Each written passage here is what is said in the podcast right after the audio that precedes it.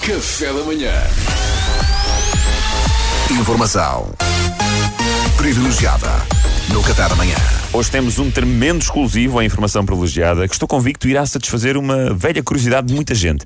Isto porque temos em estúdio alguém que certamente já contactou muitas das pessoas que nos estão a ouvir.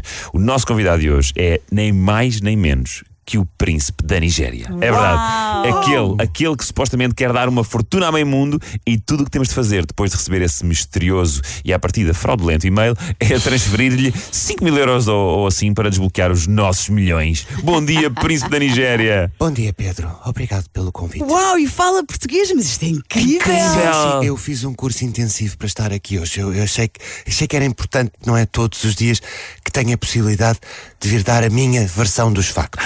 Que bom, que bom. Você fala perfeitamente o nosso português, ainda por cima, sem qualquer sotaque africano. É espetacular. Não faria sentido, Duarte. Eu sou nigeriana, a minha língua materna é o inglês, mas aprendi português com portugueses.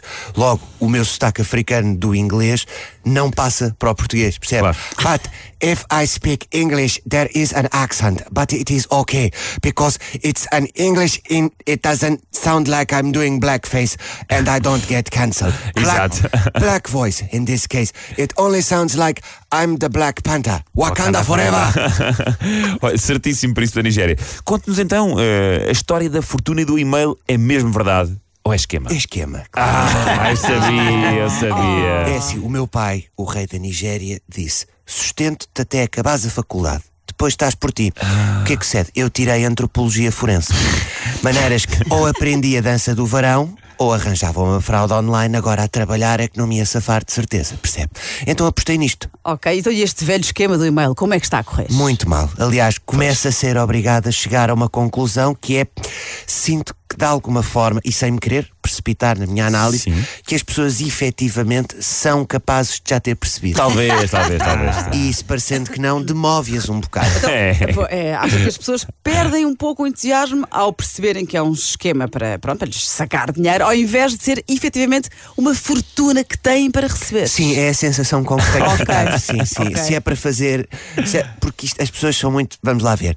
Se é para ficarem milionários sem fazer um boi, vamos a isso, todo eu sou alegria. Sim, sim, Pois, sim, sim, claro. Se é para ser aldrabado, roubado e extorquido, ui ui, tenho mais que fazer, desculpa lá, mas já tenho um jantar. As pessoas estão muito viradas para si próprias. É, esta sociedade em que É, vivemos. infelizmente é. Eu percebo, mas não acha que é legítimo as pessoas não quererem ser aldrabadas, Pois. príncipe? Ser legítimo é, agora, são pessoas que vão morrer sem nunca terem vivido realmente. percebe? Viver o risco, não é? É aquela malta que passa a vida toda na faixa da direita. Se nu- nunca tiraram as mãos do guiador e disseram: Olha, agora vou.